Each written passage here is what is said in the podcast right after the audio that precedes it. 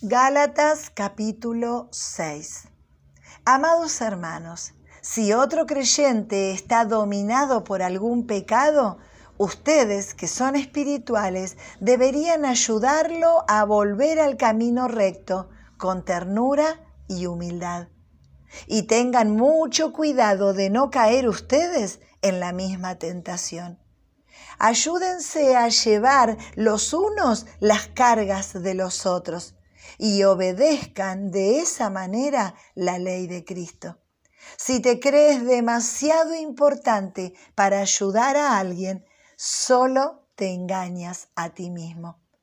Presta mucha atención a tu propio trabajo, porque entonces obtendrás la satisfacción de haber hecho bien tu labor y no tendrás que compararte con nadie pues cada uno es responsable de su propia conducta.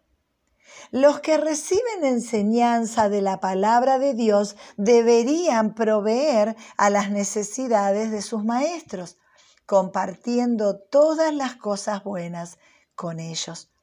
No se dejen engañar, nadie puede burlarse de la justicia de Dios. Siempre se cosecha lo que se siembra. Los que viven solo para satisfacer los deseos de su propia naturaleza pecaminosa cosecharán de esa naturaleza destrucción y muerte.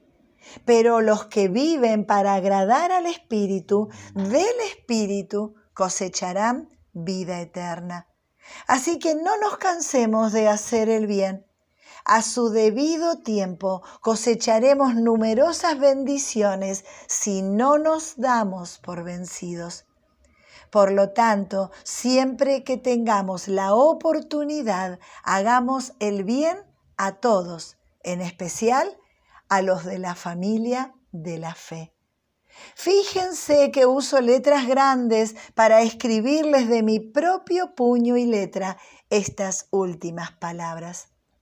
Los que tratan de obligarlos a circuncidarse lo hacen para quedar bien con otros. No quieren ser perseguidos por enseñar que solo la cruz de Cristo salva. Ni siquiera los que luchan a favor de la circuncisión cumplen toda la ley. Solo quieren que ustedes se circunciden para poder jactarse de ello y decir a todos que ustedes son sus discípulos. En cuanto a mí, que nunca me jacte de otra cosa que no sea la cruz de nuestro Señor Jesucristo.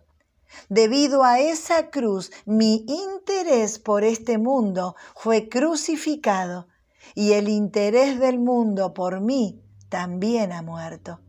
No importa si fuimos o no circuncidados, lo que importa es que hayamos sido transformados en una creación nueva. Que la paz y la misericordia de Dios sean con todos los que viven según ese principio. Ellos son el nuevo pueblo de Dios de ahora en adelante que nadie me cause problemas con esas cosas, pues yo llevo en mi cuerpo cicatrices que muestran que pertenezco a Jesús. Amados hermanos, que la gracia de nuestro Señor Jesucristo sea con el espíritu de cada uno de ustedes.